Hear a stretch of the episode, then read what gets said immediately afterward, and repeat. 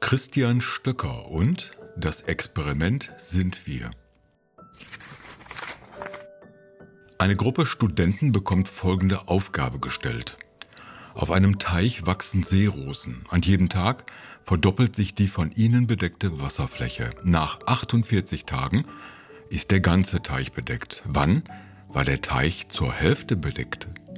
Nur 18 Prozent der Studenten lieferten spontan die richtige Antwort. Von den anderen 82 Prozent meinte die große Mehrheit, das sei nach 24 Tagen der Fall gewesen. Was zeigt, dass Menschen, auch die mit einer höheren Bildung, mit sogenannten exponentiellen Funktionen nicht umgehen können. So waren auch Politiker und sogar Wissenschaftler von der rasanten Ausbreitung des Coronavirus überrascht. Ich war ob des Themas von einer gewissen Skepsis beim Beginn des Buches befangen, musste aber schnell feststellen, dass Stöcker mit seiner These völlig recht hat. Dieser eingebaute Mangel an Verständnis für Mathematik hat Konsequenzen. Unsere Entscheidungsblindheit und unsere Neigung zu unlogischen Annahmen hat schon Daniel Kahneman bewiesen, der in diesem Buch oft zitiert wird. Die eigentliche Frage ist daher, was diese Einschränkung bewirkt in einer Welt, die von exponentiellen Entwicklungen geprägt ist. Sei es in der Technik und der Wissenschaft, in gesellschaftlichen und politischen Tendenzen, in der weltweiten Bevölkerungszahl oder beim Klimawandel. Doch ist das nicht das einzige Thema, nicht einmal das zentrale, sondern Stöcker ist in der Forschung der künstlichen Intelligenz beteiligt.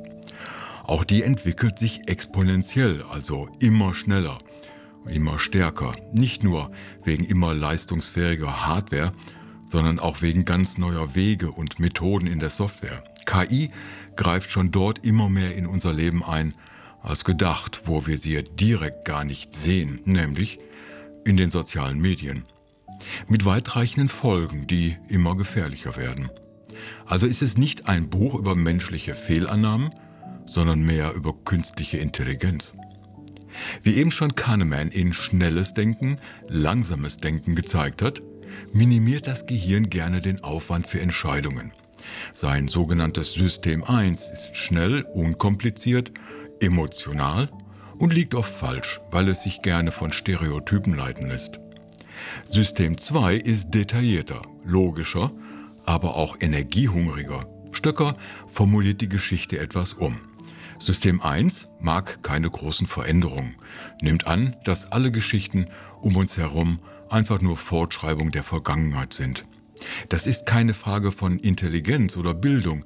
Selbst linke Intellektuelle tendieren dazu, sich mit aktuellen Themen wie KI, Klimawandel oder ökonomischer Spaltung der Gesellschaft eher ungern auseinanderzusetzen. Ja, es ist bei ihnen, auch wie im Bildungsbürgertum, eher zu glauben, wir würden im Grunde immer noch wie in den 70ern und 80ern leben. Dass sich die Welt grundlegend gewandelt hat, wird nicht wahrgenommen. Schon immer verliefen Entwicklungen exponentiell, wie die Anzahl Menschen auf der Erde, der Anstieg der Durchschnittstemperaturen oder das Verschwinden von Tierarten. Der Unterschied zwischen heute und 1800 wir sind inzwischen bei vielen Themen auf dem steilen Abschnitt der Kurve. Das wahrzunehmen, Dafür ist unser Gehirn nicht angelegt. Dabei hat Homo sapiens schon seit längerer Zeit Systeme entwickelt, die neutral, sachlich und ohne Bedeutungszuschreibung mit Informationen umgehen können.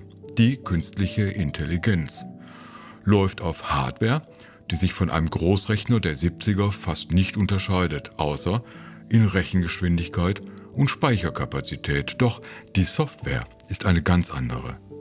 Selbstlernende neuronale Netze schlugen nach kurzer Zeit selbst Großmeister erst im Schach, dann im viel komplizierteren Spiel Go.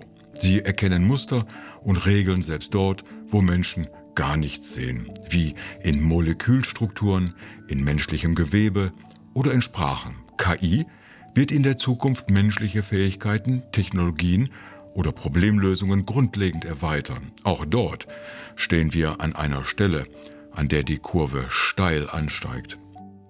Das Problem ist, wie wir mit diesen Systemen umgehen. KI war nicht unbeteiligt dabei, Impfstoffe gegen Corona zu entwickeln.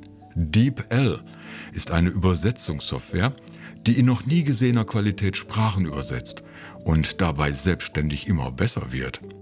Es gibt inzwischen Programme, die nicht sprachlich auf Befehle antworten, sondern nach Auftrag beim Friseur anrufen und einen Termin vereinbaren. Ist uns überhaupt noch klar, wie Alexa, der digitale Assistenz von Amazon, überhaupt funktioniert? Auch hier exponentielle Entwicklungen. Zugleich ist es KI, die uns in YouTube plötzlich zu Videos von Selbstmordattentätern oder Kinderpornografie leitet. Wenn Google uns bei Fragen zur Corona-Impfung Seiten von Querdenkern und Rechtsradikalen vorschlägt. Natürlich wollten Google, Facebook und Instagram das nicht so, doch das ist das, was passiert, wenn man mit KI leichtfertig umgeht. KI kennt nur Informationen und Muster, weder Bedeutung noch Ethik noch Politik. KI hat also zwei ganz unterschiedliche Seiten. Wir müssen höllisch aufpassen, wie diese Entwicklung fortschreitet, so Stöcker. Was nun nach Hochtechnologie und Themen für Nerds klingt, ist bei Stöcker ein sehr verständliches, aufmerksames Buch geworden. Nicht für Informatiker oder Psychologen, sondern für jeden, der sich dafür interessiert, was da gerade um uns herum in Wissenschaft und Technik abgeht.